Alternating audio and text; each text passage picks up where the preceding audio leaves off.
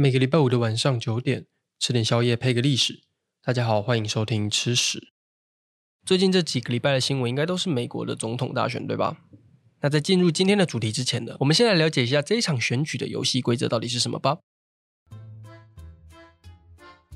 美国的总统大选跟台湾不太一样，我们是属于直接选举，就是我们的选票呢是直接投给总统候选人。那得到最多票的候选人呢，就当上了下一任总统。简单来说的话，就是票多的赢，票少的输。但是美国呢，是属于间接选举，美国人会把票投给那一州的选举人，然后再由选举人投票选出总统。而且大部分的选举人在投他们的票的时候呢，都要遵守一个叫“赢者全拿”的规则。而且每一个州的选举人数量也不太一样。根据宪法的规定呢，选举人的总数量分别是由各州的参议员数量加上众议员数量的总和。那参议员每个州都一样的，不管你是大州还是小州，你固定都是两个人。可是众议员的数量呢，就会按照各州的人口多寡而决定。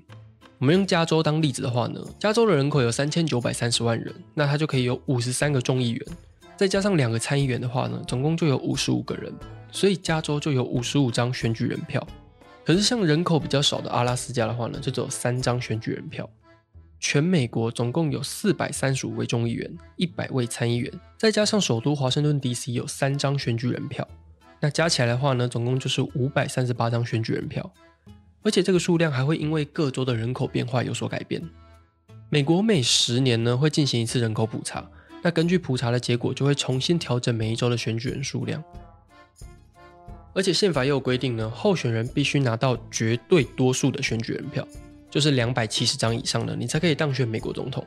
所以在新闻或是网络上呢，我们常可以看到两个候选人嘛。以今年为例，就是拜登跟川普。那他们中间呢有一个数字是两百七，然后大家的投票率呢都往那个数字冲，只要第一个超过那个数字的人，他就得到总统。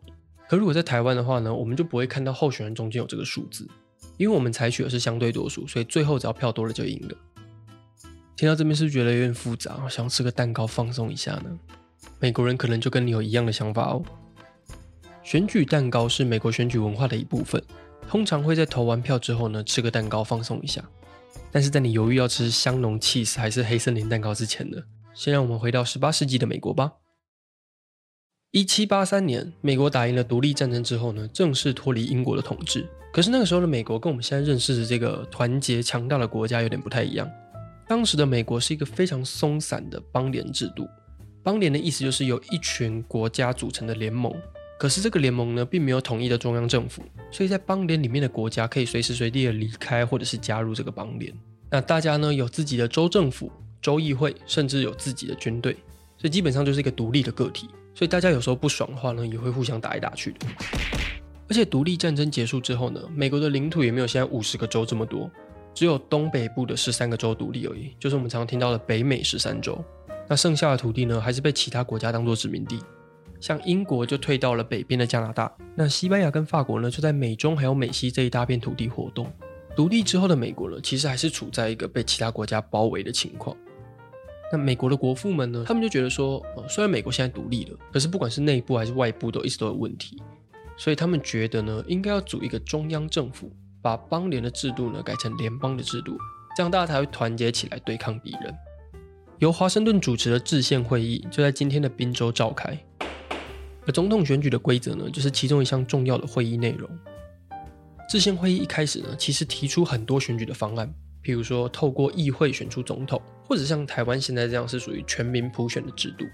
可是这一些方案在那个时候呢，基本上都不太可行。我们先讲为什么议会选总统这个方案不可行好了。因为美国独立之后呢，他们是遵守三权分立的原则，就是行政、立法、司法三个单位互相制衡。可是，如果是由属于立法权的议会选出属于行政权的总统的话呢，那行政权这个角色就会变成立法权的傀儡，因为议会就会为了自己的利益去选出一个比较听话的总统，那就不符合三权分立的规则，所以这个方案在那时候就不讨论了。好，至于普选的话呢，有很多问题要解决。以那时候的实际面来说的话，运输就是一个很大的问题。那时候的交通呢，并不像现在有大量的运输方式，那时候大部分都是马车。那时候的美国人口大约有四百万人，你光是要用马车去运这么多人去普选的话呢，我看马会先抗议。而且所有的资讯呢，也是透过报纸来传递，非常的没有效率。资讯流通的非常非常的慢，而且甚至慢到有一些人在美国独立好几天之后才发现，哎，哦，我们国家独立了，哦，赞哦。而且当时的人民呢，参政意愿偏低，各个州的意见差异很大。那如果你执行普选的话呢，就很容易出现人口多的州去欺负人口少的州，那所有的政策就会偏向人口多的州，那这样就不公平。在奴隶制度方面呢，也稍微影响了一下普选的可能性。当时南方的经济主要是依靠奴隶来推动，所以在南方呢，有一大部分的人口是奴隶。可是奴隶是当时是没有投票权的，南方的州担心如果实施普选的话呢，他们就会输给北方，所以就不支持普选。在各种讨论跟妥协底下呢，选举人制度就诞生了。根据美国宪法第二条规定，选举人是透过各州的州议会自己决定想怎么选都可以，只要这一些人呢不能是参众议员或是在美国政府工作的人都可以。那这些选举人呢也会受过良好的教育，在政治的判断还有能力上也不会有太大的问题，而且选出来的选举人呢数量比较少，在交通上呢也不会造成太大的负担，马也会比较开心。那选举人的数量呢，就是根据各个州的参众议员人数总和。好，那问题又来了，每个州的参众议员那人数要怎么分配啊？人多的地方多一点议员吗？诶，那人少的州不就会被欺负？还是每个州都一样啊？可这样齐头是平等真的公平吗？要选哪一个啊？诶，嗯，小孩子才选，我全都要。嗯，没错，他们最后两种都用了。参众议员的人数分配问题呢，吵到最后，大家终于妥协了。他们接受了来自康乃迪克代表提出来的方案，所以这个方案又被叫做康乃迪克妥协。这个方案呢，规定每个州不论大小呢，只会有两名参议员。那众议员的部分呢，就是由人口的比例去分配。而且在计算人口的时候呢，本来没有投票权的奴隶呢，会被当成五分之三个人加进总数里面。所以南方的州普遍也会接受这个制度。好了，那有了一定数量的选举人，还有选举的方式之后呢，就可以选举了吧？一七八八年就是美国总统的第一届大选，那时候的每个选举人有两张票，这两张票呢是不分总统跟副总统的，跟现在制度不太一样。这两张票是直接投给你喜欢的人，投完之后呢，大家就会排名，只要有人的票数超过一半的选举人的数量的话呢，他就会是总统，那第二高票就是副总统。那假设我们今天有十个选举人，那我们就有二十张票。今天有个候选人叫小明，他如果得到了超过五张票，就是一半的选举人数量。我们刚才说选举人有十个嘛，所以一半就是五个。好，如果他今天得到了超过五张的票，而且其他人都少于他的话呢，那他就是总统。赞哦！这里指的一半呢，不是总票数的一半，是选举人数量的一半。是不是有点乱掉了？因为这个问题呢，其实直接导致了后面的宪法修正案。好，但我们继续。选举人制度在一开始其实没什么大问题，因为华盛顿在美国人民的心中实在太重要了，所以前两次的选举呢，他基本上就是拿下全部的选举人票，没有人可以跟他比。但是到了一七九六年跟一八零零年的时候呢，选举人的制度开始出现一些问题。美国的国父们在制定选举制度的时候呢，那时候不会预料到有政党出现，可是，在一七九一年之后呢，美国分别出现了联邦党还有民主共和党两个政党。在一七九六年的选举的时候，总统就是联邦党的 Adams，那副总统呢却是民主共和党的 Jefferson，两个互相对立的党派让行政变得非常非常困难。到了一八零零年的时候呢，甚至出现了两个民主共和党的人都得到了一半以上的选举人票，而且平手。那这个阶段呢，就会交给众议院来投票。可是尴尬的事情是，那时候的众议院大部分都是联邦党员，一群联邦党人看到投票名单上面只有民主共和党，当然很不爽啊。所以这两个党在众议院总共投了三十五次票，都是平手，政府就陷入一个空转的情况。最后还是由联邦党的创党元老汉密尔顿出来协调之后呢，在第三十六轮才打破僵局，选出了总统。会出现这个问题的主要原因呢，就是因为我们刚才讲的，选举的那两张票，并不是投给总统跟副总统哦，他就是投给两个你喜欢的人。那这会就出现，你选完才会发现，哎，原来总统跟副总统是不同党派的。所以在一八零四年的时候呢，就制定了宪法第十二条修正案。这条法案呢，最主要就是把那两张票规定成一张要投给总统，一张要投给副总统。所以在投票的时候呢，就要在这张票上面写说：哦，我投给谁谁谁，然后他是总统；然后另外一张是我投给谁谁谁，那我投他是副总统这样子。那这样子你在选的时候呢，至少都知道自己选到是谁，而不会最后才知道。政党这个单位出现之后呢，也改变了美国之后的选举生态。各个政党为了让自己的人选上总统呢，他们就会推出自己政党的选举人。而且当时有越来越多的州，他们的选举人是由人民直接选出来的。所以人民在投票给选举人的时候呢，你只要看那个选举人的党派背景，大概就知道他会投给哪个总统。那这一些政党呢，为了发挥最大的效益，他们彼此之间就很有默契的制定一个规则，就是赢者全拿，Winner takes all。我们这些政党彼此讲好。